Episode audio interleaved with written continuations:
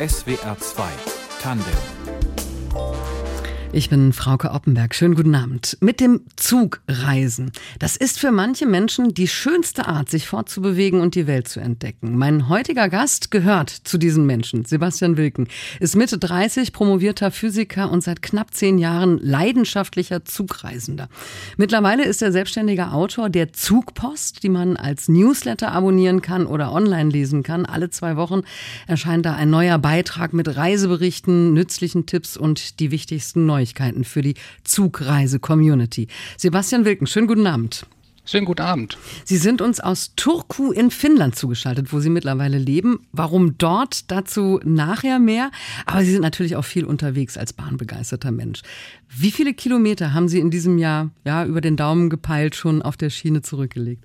Das ist eine gute Frage. Ich würde mal schätzen, auf jeden Fall mehr als 10.000 Kilometer. Wow. Wie viel es genau sind, vielleicht zwischen 10.000 und 20.000, so genau kann ich es nicht sagen. Und wie viel davon im Nachtzug? Oh, das sind tatsächlich einige, weil ich dieses Jahr schon ein paar Nachtzugfahrten gemacht habe, zum Beispiel in Großbritannien, aber auch in Schweden, in Finnland. Das könnten also vielleicht 7.000, 8.000 sein. Weil das ist ja eine ihrer großen Leidenschaften. Also nicht nur das Zugreisen ist ihre Leidenschaft, sondern die Nachtzüge auch nochmal speziell. Und warum das so ist, wie sie dazu gekommen sind, darüber erfahren wir heute Abend mehr hier in SWR 2 Tandem.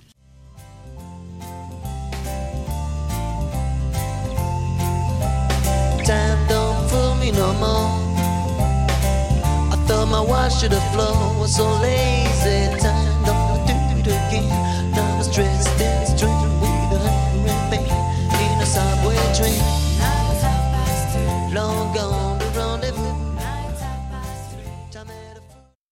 Sebastian Wilken ist heute Abend mein Gast. Er ist Herausgeber der Zugpost, die alle 14 Tage als Newsletter oder im Online-Format über das Reisen mit dem Zug berichtet. Und er hat sich auch diese wunderbare Musik ausgesucht, die wir gerade gehört haben. Mano Negra und Out of Time Man.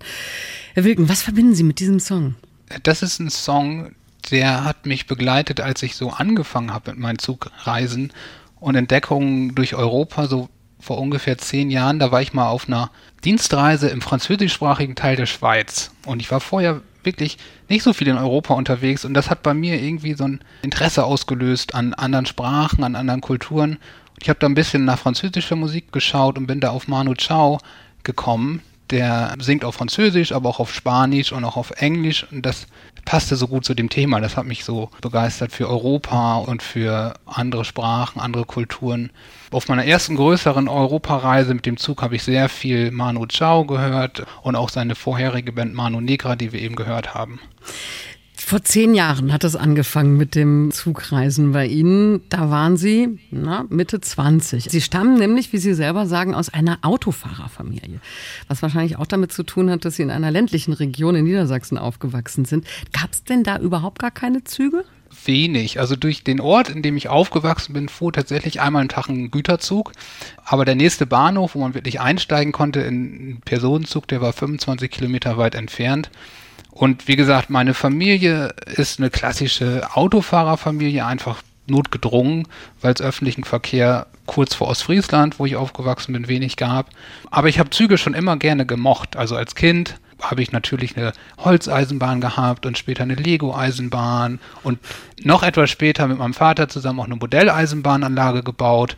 Also Züge haben mich schon immer interessiert und fasziniert, aber in meiner Mobilität haben die erst später eine Rolle gespielt. Also, also ähm, in der ja. Realität wenig Berührungspunkte mit den Bahnen. Genau, also man kann es so sagen, ich habe mir Züge gerne angeschaut, aber bin selten damit gefahren. Bis Sie dann im Sommer 2014 dann zu Ihrer großen ersten Zugreise durch Europa aufgebrochen sind. Was war der Auslöser, dass Sie das machen wollten? Was hat das mit einer Dokumentation im Fernsehen zu tun gehabt? Genau, also da war einmal diese Dienstreise, die auch schon mit dem Zug gemacht wurde, aber es hatte halt einfach nur dieses Ziel, zu einer Konferenz zu fahren was mich so ein bisschen gepackt hatte. Und dann habe ich kurze Zeit später so eine Dokumentation im Fernsehen gesehen, die hieß mit dem Speisewagen durch Tschechien. Und da ist der Reporter mit verschiedenen Speisewagen aus verschiedenen Ländern, aus Tschechien, aus Polen, aus der Slowakei und sogar aus Serbien, das äh, war damals noch möglich, durch Tschechien gefahren. Und das hat mich irgendwie total gepackt. Also einerseits diese Reisekultur, also im Speisewagen zu sitzen, wo noch richtig gekocht wurde. Ich wäre früher nie auf den Gedanken gekommen, in ICE oder so in den Speisewagen zu gehen. Das war für mich immer irgendwie auch elitär auf eine gewisse Weise, aber dass es da in der Ecke Europas eben noch ganz, ganz selbstverständlich ist. Und dann hat es auch so ein Interesse für diesen Teil Europas in mir geweckt. Also das östliche Mitteleuropa, sprich Tschechien, Slowakei, Polen, Ungarn, das war eine Ecke, die für mich relativ exotisch war. Also ich war früher als Kind, waren wir halt hauptsächlich in Westeuropa unterwegs, in Frankreich, Belgien, Niederlande, aber noch nie im östlichen Mitteleuropa. Mhm. Und irgendwie diese beiden Sachen zusammen, die haben mich dann so gepackt. Und da habe ich gedacht, ich muss auch mal so eine Reise machen. Nach Osteuropa sind Sie dann gefahren. Genau. Zu welchen Städten? Welche Ziele hatten Sie da? Also erstmal ganz klassisch bin ich von Berlin nach Prag gefahren, habe mir erstmal ein paar Tage Prag angeschaut, dann weiter in die Slowakei nach Bratislava, habe mir auch Bratislava angeschaut und bin auch ein bisschen durch die Slowakei gefahren, also mehr ins ländliche, auch sehr schön gewesen. Und dann äh, in Budapest, auch eine ganz tolle Stadt, die mich sehr begeistert hat. Und dann schließlich nach Wien und dann wieder zurück. Also ich habe quasi einmal so eine Runde gemacht durchs ähm, östliche Mitteleuropa. Und Sie haben nicht nur die Städte kennengelernt, sondern auch die Speisewagen. Genau, ich habe dann auch tatsächlich, bin auf den Spuren dieser Dokumentation gewandelt und habe mich dann in die verschiedenen Speisewägen gesetzt und das war am Anfang doch richtig aufregend. Ich wusste gar nicht, wie man sich da verhält. Bin dann sofort in Prag am Bahnhof da eingestiegen, wusste gar nicht, ob man das schon darf und ob man schon die Bestellung aufgeben darf und so weiter. Aber es hat dann alles gut geklappt und bin dann als erstes auch gleich in dem ungarischen Speisewagen gelandet, der in der Dokumentation auch eine ganz große Rolle gespielt hat, wo dann der Koch gezeigt wurde, der dann noch richtig im Topf rührt und die Paprika von zu Hause mitgebracht hat. Also konnte das dann tatsächlich alles live erleben. Das war schon ein tolles Erlebnis. Was ist auf einer solchen Reise, also auf so einer Reise mit dem Zug für Sie wichtiger? Das Unterwegssein oder die Ziele? Beides. Also ich versuche das schon immer zu kombinieren. Mich reizen schon auch die Ziele, aber es muss schon auch eine spannende Zugfahrt dabei sein. Also das ist so ein bisschen beides. Also ähm, ich versuche dann auch immer, wenn ich vielleicht ein Ziel ein zweites oder drittes Mal besuche, dann vielleicht eine andere Zugroute auszuwählen, also um mich da selber nochmal zu überraschen oder was Neues zu sehen. Aber schon auch, das Ziel spielt auch eine Rolle. Also ich bin jetzt nicht so ein super Zug-Nerd, dem es nur um das Zugfahren geht. Also ich mag schon auch gerne mir eine Stadt angucken. Oder das muss ich auch sagen, in den letzten Jahren ist Natur für mich immer wichtiger geworden. Also ich suche auch immer nach Zielen, wo man zum Beispiel zu interessanten Wanderzielen mit dem Zug fahren kann. Gerade hier jetzt in Nordeuropa besuche ich gerne zum Beispiel Nationalparks in Finnland und versuche dann das zu kombinieren mit interessanten Zugstrecken. Also das Ziel ist schon auch wichtig. Damals äh, bei Ihrer ersten großen Zugreise 2014, da waren Sie ja noch Student der Physik. Dann haben Sie Ihren Doktor gemacht, dann promoviert. Wie häufig sind Sie in der Zeit überhaupt dazu gekommen, mit dem Zug auf Reisen zu gehen? Das ist ja für einen Studenten auch nicht unbedingt eine billige Veranstaltung oder ein billiger Urlaub. Absolut. Und da ist natürlich gerade die Region östliches Mitteleuropa sehr studentenfreundlich, weil die Preise da relativ niedrig sind. Hat vielleicht auch eine Rolle gespielt, warum es mich dahin gezogen hat. Und ansonsten, wann immer ich es einrichten konnte, natürlich als Student hat man es auch relativ leicht, sich Freiräume zu schaffen. Als Doktorand, wo man dann halt auch eine Anstellung hat, dann ähm, etwas weniger. Aber ich habe dann natürlich dann Urlaube oder so ähm, dazu genutzt. Bekommt man denn da als Student mit dem kleinen Geldbeutel vielleicht auch ein Auge für die Schnäppchen? Die geben Sie ja heute auch noch gerne als Tipps auf Ihrer Internetseite oder im Newsletter. Absolut. Also das macht natürlich sensibel für solche Angebote. Also der Klassiker ist natürlich das Interrail-Ticket, mit dem man gerade als junger Mensch recht kostengünstig durch Europa fahren kann. Aber mir ist auch immer wichtig zu erwähnen, heutzutage Interrail kann jeder und jede machen. Also ein Interrail-Ticket ist nicht nur für junge Menschen. Junge Menschen kriegen eben nur einen Rabatt. Äh, die kriegen das etwas günstiger. Und Senioren und Seniorinnen kriegen auch einen Rabatt. Aber auch alle Menschen dazwischen, also von 0 bis 99 Jahren, können mit dem Interrail-Ticket reisen. Das ist oft die günstigste Alternative und es ist eben auch sehr flexibel. Da gibt es allerdings gewisse Einschränkungen. Also es gibt Länder, die sind Interrail-freundlicher und dann gibt es Länder, die sind nicht ganz so Interrail-freundlich. Leider sind die beliebtesten Urlaubsländer der Deutschen Spanien, Italien, Frankreich nicht immer so interrail-freundlich, muss man leider dazu sagen.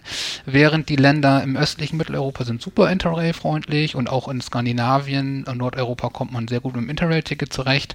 Das wäre so der Klassiker.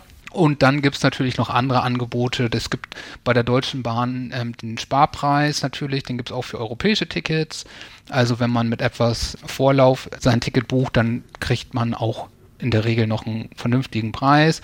Und dann kann man das Spiel natürlich noch weiter treiben. Dann gibt es so gewisse Tricks, die dann nur die Experten kennen, dass man ein Ticket zum Beispiel kühlt an der Grenze, dann hat man zwei Teiltickets, die aber in der Summe günstiger sind, als eine gesamte Fahrkarte wäre und so weiter und so fort. Darüber schreibe ich auch in meinem Newsletter, wobei da habe ich eigentlich einen Experten, einen Gastautoren, Lennart Fahnenmüller, der ähm, über solche Tipps und Tricks immer mal wieder ja. in der Zugpost berichtet. Der ist dann richtiger Crack, was das betrifft. Also Bahnfahren kann auch günstig sein, hören wir hier raus. Ähm, Sie sind dann auch nach der Promotion auf die große, lange Reise, sechs Wochen lang, ähm, nicht in die Länder, die Sie gerade genannt haben, die beliebtesten Länder der Deutschen, nach Spanien oder Frankreich oder Italien gefahren, sondern Sie sind nach Nordeuropa gereist. Und zwar im Winter. Und darüber sprechen wir gleich weiter. Hier in SWR 2 Tandem nach Musik aus Finnland von Litko Klemetti. Das ist Juna Kainusen. La, la, la.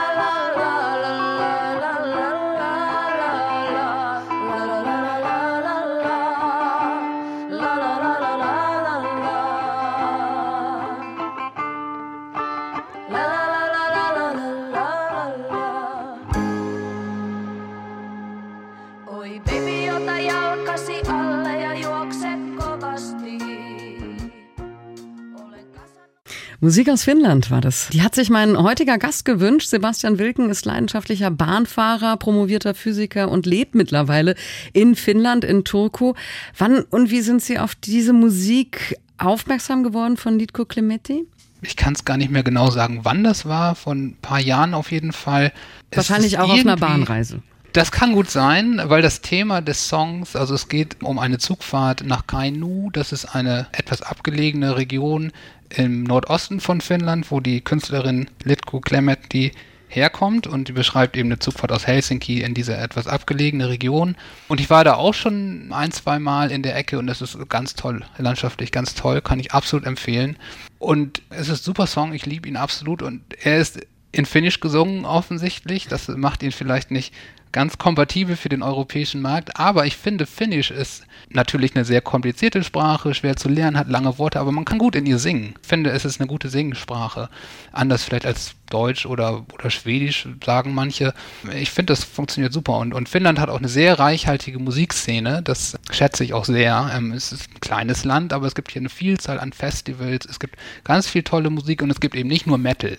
Also in Finnland, klar, man hat diese Assoziation Metal, dunkle, schwarze Musik, Hardrock und so weiter. Das gibt's alles, alles richtig. Aber es gibt eben auch viel mehr Musik. Ganz mhm. tolle Indie-Musik zum Beispiel, wie jetzt im Falle von, von Litko, aber auch tolle Popmusik, hervorragend hervorragende Musikszene. Also kann ich jedem, der sich so ein bisschen für Weltmusik im weitesten Sinne interessiert, äh, nur ans Herz legen, sich da mal ein bisschen einzuhören.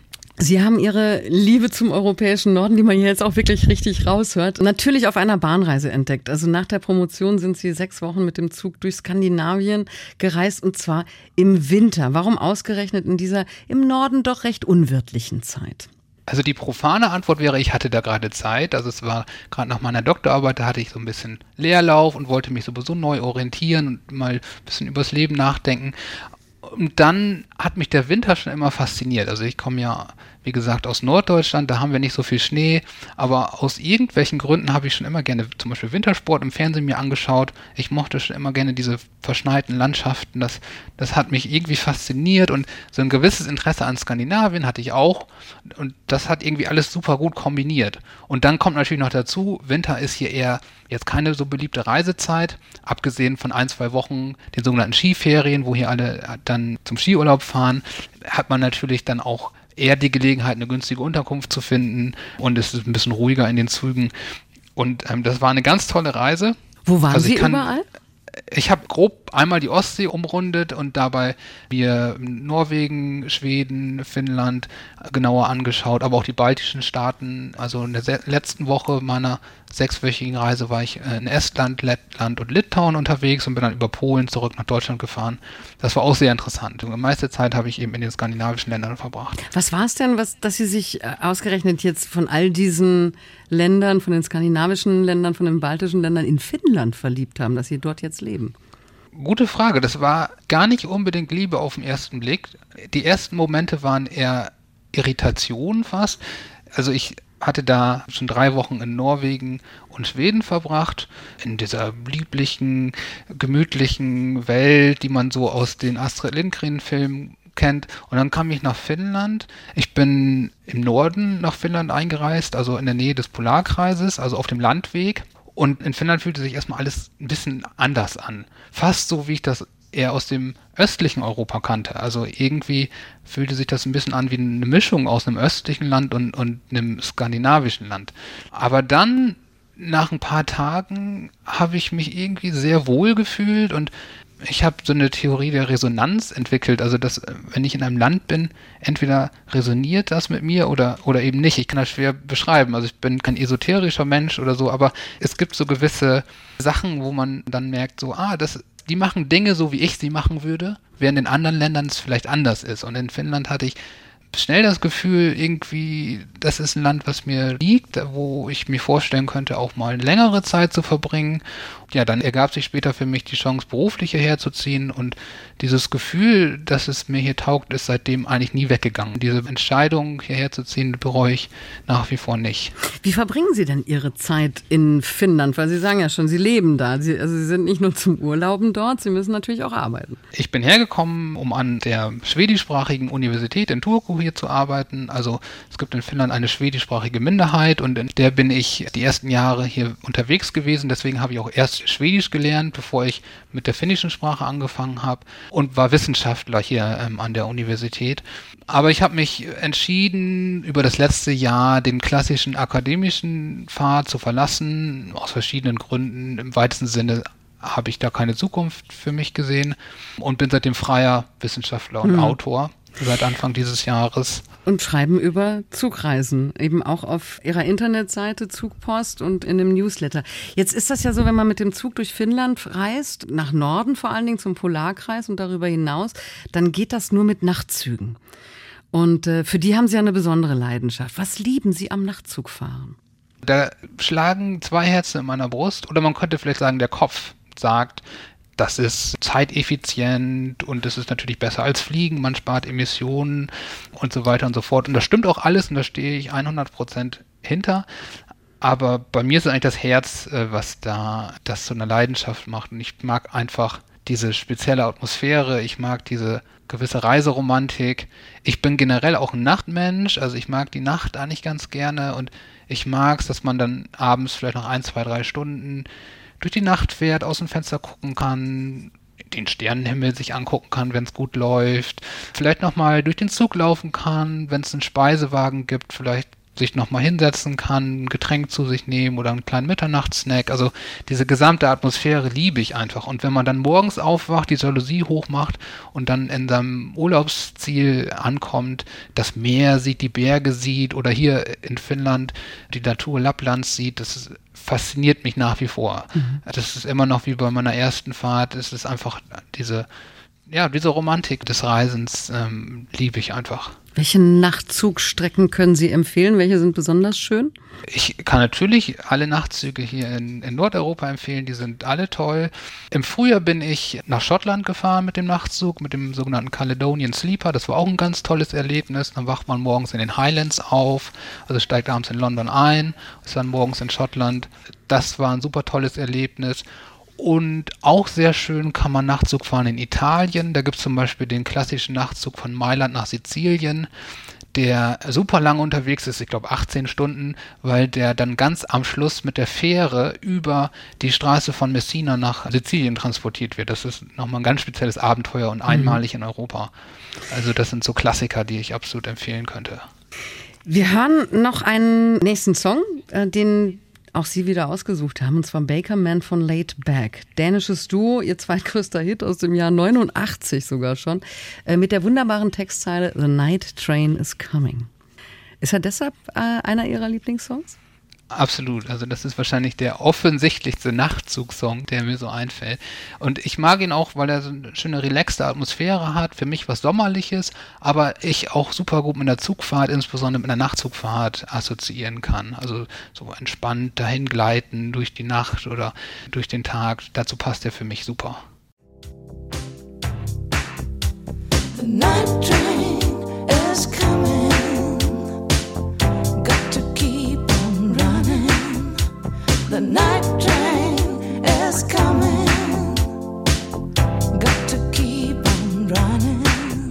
Bigger man.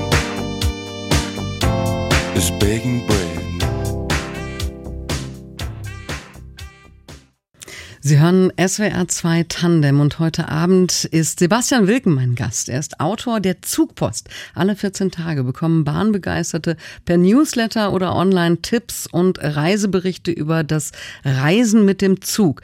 Und sehr ausführlich berichten Sie dort über Ihre jüngste, längere Reise. Sie haben sie gerade schon ähm, kurz angesprochen, durch Schottland mit dem Zug. Wie reist es sich durch Schottland mit dem Zug? Ganz hervorragend. Also ich war absolut positiv überrascht von der Landschaft, aber auch von den Zügen und von den Menschen. Also die Freundlichkeit der Menschen, die Herzlichkeit, ob das die Mitarbeiter auf den Zügen waren, in Hotels oder ganz generell auf der Straße, war einfach ganz hervorragend. Also kann ich absolut empfehlen. Ich glaube, das kommt auch so rüber, wenn man meine Texte liest, dass ich da absolut begeistert von war. Was waren die Highlights?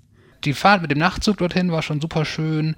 Und dann haben wir zwei Nächte in diesem Bahnhof Curawa, spricht man es glaube ich aus, verbracht. Das gilt als der einsamste Bahnhof in Großbritannien und das ist wirklich einfach nur eine Bahnstation mitten im Nichts, also mitten in den schottischen Highlands. Allein das macht es schon zu einem herausragenden Ort. Und dann ist es auch noch der Drehort oder ein Drehort des Films Trainspotting.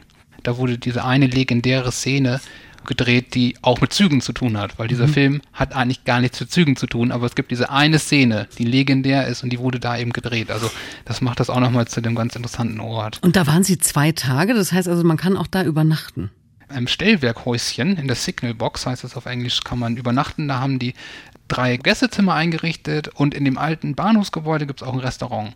Also man könnte da auch einfach nur einen Tagesausflug von Glasgow zum Beispiel hin machen, eine Wanderung unternehmen. Also man kann da sehr schön wandern in den Highlands und dann abends einkehren, da was essen und dann zurückfahren. Oder man kann da eben übernachten. Also ist beides möglich. Ein super Tipp. Jetzt ist Bahnfahren ja auch, ich würde mal sagen, kommunikativ. Nicht immer freundlich kommunikativ, aber auf jeden Fall immer kommunikativ, wenn man also mit dem Sitznachbarn ins Gespräch kommt. Welchen Menschen begegnen Sie auf Ihren Reisen?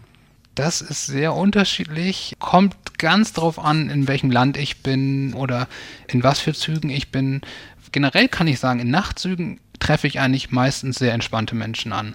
Während man im Tagzügen dann vielleicht auch eher den etwas genervten Pendler mal dabei hat oder dann doch ein bisschen mehr Gemecker über Verspätungen und so weiter dabei ist, hat man in Nachtzügen eigentlich meistens ziemlich entspannte Menschen. Irgendwie dieses ganze Setting, dass man sich auch möglicherweise im Schlafanzug begegnet, das, das macht die Menschen doch irgendwie entspannt und auch offen. Also ich habe auch schon viele interessante Menschen kennengelernt, wenn man ein Abteil im Schlafwagen beispielsweise teilt mit, mit anderen Leuten, also mit Fremden.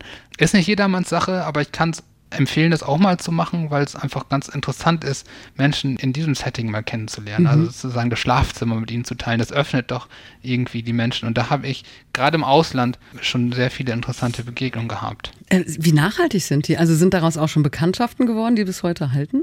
Ehrlicherweise selten, also dass man jetzt Telefonnummern austauscht oder so, kommt nicht vor. Das sind eher so Begegnungen, man kommt aus zwei völlig verschiedenen Welten und verbringt einfach eine Nacht zusammen und dann geht man auch wieder auseinander und das ist auch völlig in Ordnung. Aber diese Zeit, die man gemeinsam verbringt, die kann sehr intensiv und sehr interessant sein. Also ich mag eigentlich auch diese Flüchtigkeit der Begegnung. Also ich muss da jetzt nicht unbedingt Freundschaften äh, schließen eine interessante Sache, was mir jetzt ein, zweimal passiert ist, dass Leute mich angesprochen haben und gesagt, hey, bist du nicht der von Twitter oder, oder von der Zugpost? Und da ist mir tatsächlich letztens ein unglaubliches Erlebnis passiert. Da habe ich einen Follower getroffen in Schottland. Da sprach er mich an, sagte, hey, bist du nicht der und der? Und zwei Monate später habe ich ihn wieder getroffen in Schweden in einem Zug. Da dachte ich auch, das kann doch nicht wahr sein. Wie hoch ist bitte die Wahrscheinlichkeit, dass sowas passiert? Aber das ging ihm genauso. Das war ein ganz witziges Erlebnis.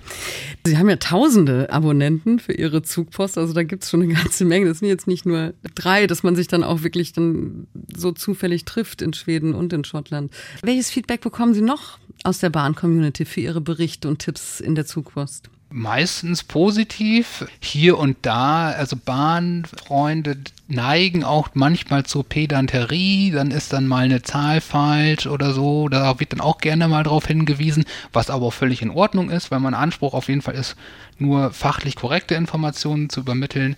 Aber ich versuche auch immer so einen Kompromiss zu schließen zwischen Bahnfreaks und Leuten, die vielleicht noch neu in der Szene sind. Also ich versuche immer nicht zu technisch zu werden. Also ich weiß zwar auch das eine oder andere über Baureihen von Zügen und so weiter, aber das versuche ich rauszuhalten. Mhm. Weil mein Ansatz ist, ich möchte ja eigentlich Leute neu begeistern für dieses Thema. Also Leute, die vielleicht noch nie oder selten erwogen haben, mit dem Zug in den Urlaub zu fahren oder überhaupt Zugreisen in der Form zu machen, wie ich das vielleicht gerne mag. Die will ich nicht abschrecken mit irgendwelchen technischen Details. Deswegen lasse ich sowas eigentlich raus. Die meisten Leute sind dankbar für die Tipps und ich bin immer wieder überrascht, wie viele Leute noch lernen können durch die Dinge, die ich da so sage. Sachen, die vielleicht mir als erfahrenen Zugreisenden selbstverständlich sind, die aber noch nicht jeder so weiß und nicht jeder so kennt. Und das mhm. ist natürlich sehr motivierend. Dann denke ich, okay, es gibt also auf jeden Fall noch Bedarf, diese Informationen weiter zu verbreiten. Das macht eigentlich mehr ja, Freude und motiviert weiterzumachen. Und ja, auch dieser Markt ist ja sehr divers geworden. Also da hat also jedes Land ja seine speziellen Angebote und dann nochmal saisonal irgendwie besondere Tickets. Das ist ja dann auch schon, ja, auch immer wichtiger geworden, dass es so ein Netzwerk gibt über Social Media für, fürs Bahnreisen, dass man sich die Tipps gegenseitig zuschustern kann, so wie Sie das machen. Genau, also das ist auch eine der schönen Sachen an, an meiner Tätigkeit, sage ich jetzt mal, dass da so eine Community entstanden ist. Also nicht nur wegen mir, aber ich würde mich als Teil davon sehen, wo man sich austauscht, wo man sich auch inspiriert, wo man dann sieht, der andere, ah, guck mal, wo ist der denn hingefahren? Das ist ja schön. Oder wo jemand sagt, ah, ich habe diese Ticketoption in Italien gefunden, mit der man noch ein bisschen sparen kann.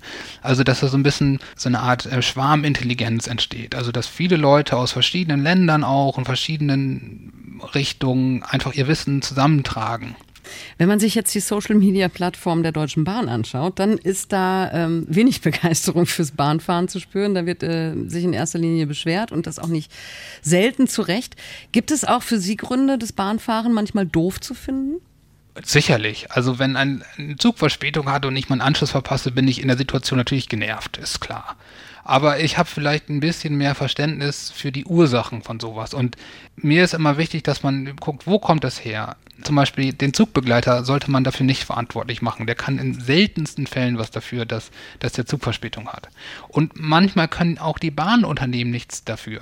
Oft hat das mit Infrastruktur zu tun, die dann in der Hand vom Staat meinetwegen ist oder von irgendwelchen Infrastrukturbehörden, wo dann auch die Bahnunternehmen gar nichts dazu können. Also ich versuche das immer ein bisschen differenziert zu betrachten, aber natürlich bin ich auch genervt, wenn was schief läuft. Da brauche ich ja gar nicht um den heißen Brei reden. Und ich habe auch natürlich Verständnis dafür, wenn Leute genervt sind, wenn ihre Züge ausfallen und so weiter. Aber trotzdem versuche ich dann immer, die Leute darauf hinzuweisen, seid doch bitte auf den richtigen böse und nicht auf zum Beispiel den Zugbegleiter oder die Zugbegleiterin. Also das kann ich immer gar nicht gut haben, wenn man auf die Kleinen geht.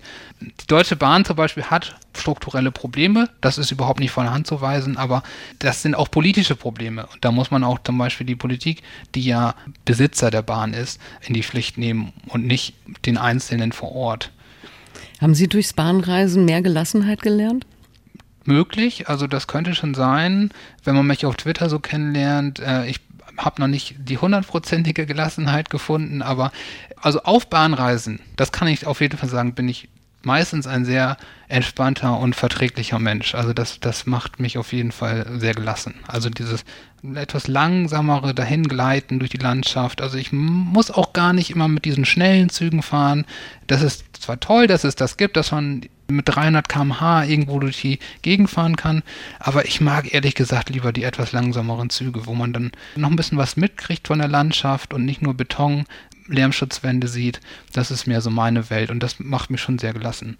Oft nehme ich mir Arbeit mit und will dann immer arbeiten im Zug, aber das klappt eigentlich nie. Also ich, ich werde dann am, am, ertappe mich dann immer wieder dabei, wie ich nur aus dem Fenster gucke.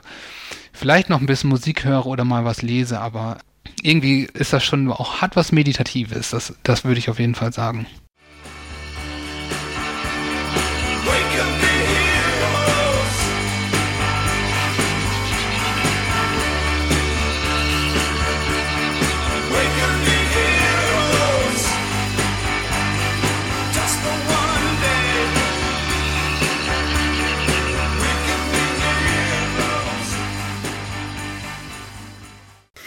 David Bowie und Heroes in SWR 2 Tandem. Und auch dieser Mann war, genau wie mein heutiger Gast, Sebastian Wilken, angeblich begeisterter Bahnreisender. Herr Wilken, wie verbrieft ist denn diese Information? Also es gibt auf jeden Fall ganz tolle Fotos von, von ihm in Zügen. Und ich weiß, oder das ist bekannt, dass er, ich glaube 1973 hat er eine Weltreise gemacht. Und zwar komplett ohne Flugzeug. Und äh, hat ein paar Auftritte in Japan eingebaut und ist dann von Japan aus nach London mit dem Zug gefahren. Und das größte Stück natürlich mit der transsibirischen Eisenbahn. Und da gibt es ein paar ganz tolle, ikonische Fotos von ihm. Aber generell, es gibt viele, viele Fotos von ihm in Zügen. Mhm. Ist das ein Zug, mit dem Sie auch mal reisen wollen würden, die transsibirische Eisenbahn? Ja, absolut. Also es ist natürlich im Moment außer Frage, aus offensichtlichen Gründen. Aber ähm, grundsätzlich, ja, natürlich. Das ist äh, als Bahnfan eines der großen Abenteuer, die man machen kann, mit dem Zug einmal entweder an die Küste von Japan zu fahren oder eben nach Peking. Also da gibt es zwei verschiedene ähm, Äste von dieser transsibirischen Eisenbahn. Natürlich. Also wenn die politischen Rahmenbedingungen irgendwann das mal wieder hergeben, ja, absolut. Oder es könnte ja auch noch ein anderer berühmter Zug sein, der Shinkansen oder der Orient Express. Ja, durchaus. Wobei ich muss sagen, also ich bin für mich immer noch in dem Prozess Europa für mich zu entdecken. Also ja. im Moment, da gibt es noch genug zu entdecken. Also mich zieht es noch gar nicht so in, auf andere Kontinente. Also natürlich, es gibt auch in Amerika gibt es interessante Züge, in, in Kanada, USA ähm, natürlich wenig. Also natürlich ist da Eisenbahn nicht so wirklich verbreitet, aber ein paar Sachen gibt es da auch, die interessant sind. Und selbst in Afrika und in Australien. Aber für mich ist Europa einfach noch gar nicht durch. Welche Deswegen, Bahnreise steht ähm, denn als nächstes für Sie an? Ich werde in, in, diesem Sommer vor allem in Finnland unterwegs sein. Ich hatte gerade schon angesprochen, ich bin hier gerne in der Natur unterwegs und entdecke gerade die 41 Nationalparks, die es in Finnland gibt ähm, und versuche dabei mit dem Zug anzureisen, sofern das denn geht. Manchmal muss man da auch ein Stück Fahrrad fahren. Also ich bin auch begeisterter Radfahrer. Also ich werde im Sommer hauptsächlich da unterwegs sein und vielleicht später im Sommer oder im Herbst würde ich gerne mal mit dem Nachtzug in Frankreich an die spanische Grenze fahren und dann mal nach Spanien rein. Also das ist für mich noch so ein weißer Fleck auf meiner persönlichen Landkarte. Wie gehen Sie denn eine solche Reise an? Also wenn Sie jetzt sagen, da waren Sie noch nie, ähm, Frankreich, Spanien, beziehungsweise nicht mit dem Zug. Wie planen Sie? Wie viel planen Sie und wie viel überlassen Sie dem Zufall? Also die Planung ist eigentlich schon Teil des ganzen Erlebnisses. Also wenn man sich abends mal hinsetzt und Fahrpläne studiert, Karten studiert und dann erstmal so überlegt, wo könnte man denn hinfahren? Und dann sieht man natürlich ständig in den sozialen Netzwerken Bilder und Videos von anderen, denkt sich, oh, das ist ja toll, da könnte man ja vielleicht mal hinfahren. Oder andere Inspirationsquellen. Also ich schaue mir zum Beispiel gerne die Tour de France an. Die war jetzt gerade im Baskenland unterwegs. Da habe ich gedacht, oh, das ist ja super. Und in die Ecke kann man auch nämlich relativ gut mit dem Zug hinfahren. Da da habe ich schon gedacht, da könnte man noch mal was machen. Also das ist schon ein großer Teil des Ganzen, aber ich versuche mir auch immer noch ein bisschen Spontanität zu erhalten. Also das heißt, wenn ich vor Ort bin und einen Ort finde, den ich toll finde, dass ich dann auch mal sagen kann, ich würde hier dann doch mal eine Nacht länger bleiben. Oder wenn ich mal einen Ort finde, der dann mich vielleicht eher enttäuscht und vielleicht nicht ganz so toll ist, wie ich es erhofft hatte, dass ich dann sagen kann, oh, ich fahre dann doch schon mal einen Tag eher oder ich fahre einfach nochmal irgendwie eine Runde durch die Landschaft, anstatt jetzt einen, äh, den ganzen Tag in der Stadt zu verbringen. Also das versuche ich mir schon immer so ein bisschen so Freiräume zu lassen. Also meistens so die An- und Abfahrt lege ich fest und dann vor Ort, wenn das denn geht, das hängt natürlich immer davon ab, ob die Eisenbahnen so eine Spontanität zulassen. Da ist natürlich gerade Frankreich, Spanien nicht immer so freundlich. Äh, aber da versuche ich mir immer so eine gewisse Flexibilität zu erhalten. Haben Sie Tipps für Bahnneulinge, was sie auf jeden Fall beachten sollen, damit das Reisen auf der Schiene zum Genuss wird? Muss man unbedingt irgendwas mitnehmen, wenn man im Nachtzug unterwegs ist? Auf jeden Fall den Schlafsack oder was, was auf was muss man auf jeden Fall achten? Also ich kann immer nur sagen, Gelassenheit einpacken und vielleicht diese Pendler-Mentalität, wenn man im Alltag mit Zügen zu tun hat, einfach mal vergessen und einfach mal so eine gewisse Gelassenheit mitnehmen. Und wenn da mal was schief geht, ja, dann geht dann halt mal was schief. Und dann kann man ja vielleicht was Positives draus machen. Dann bleibt man halt an einem Ort ein bisschen länger, der vielleicht auch ganz spannend ist. Oder man bleibt mal zwei Stunden an irgendeinem Umsteigebahnhof stecken und entdeckt dann ein schönes Bahnhofscafé oder so. Setzt sich dann auf den Bahnsteig, trinkt einen Kaffee oder ein Bier. Also das ist eigentlich Hauptzutat eins. Und im Nachtzug, ja, die Sachzüge, gerade wenn ich im Schlafwagen fahre, sind eigentlich top ausgestattet. Da muss ich nichts mitnehmen. Die haben Bettwäsche, Handtücher, alles bereit. Wer es braucht, kann sein Lieblingskissen mitnehmen. Es gibt Leute, die sind ein bisschen lichtempfindlich. Die brauchen absolute Dunkelheit beim Schlafen. Das ist bei mir nicht so ein Problem, aber manchmal hat man im Nachtzug noch so Lichtquellen, dann ist dann irgendwie eine Notbeleuchtung oder so. Also wenn man da allergisch ist, ein Geheimtipp ist ein bisschen Klebeband oder sowas mitnehmen, dass man das einfach abkleben kann oder irgendwie ein Stück Papier oder so. Und ansonsten vielleicht noch ein Kaltgetränk einpacken und einfach die Fahrt genießen. Klebeband, Kaltgetränk und Gelassenheit. Mehr braucht Genau. man nicht zum Genau. Zugreisen. Sebastian Wilken ist zugbegeisterter Physiker und teilt seine Leidenschaft auf der Internetseite Zugpost, die es auch als 14-tägigen Newsletter gibt. Vielen Dank, dass Sie heute zu Gast waren in SWR 2 Tandem. Bitte, bitte und vielen Dank für die Einladung. Redaktion der Sendung hatte Martina Kögel, die Musik hat Tristan Reiling zusammengestellt mit Wünschen von Sebastian Wilken und diese Liste mit den Songs können Sie natürlich auf unserer Internetseite swr2.de nachlesen. Außerdem diese Sendung nachhören in der ARD Audiothek. Ich bin Frauke Oppenberg. Machen Sie es gut.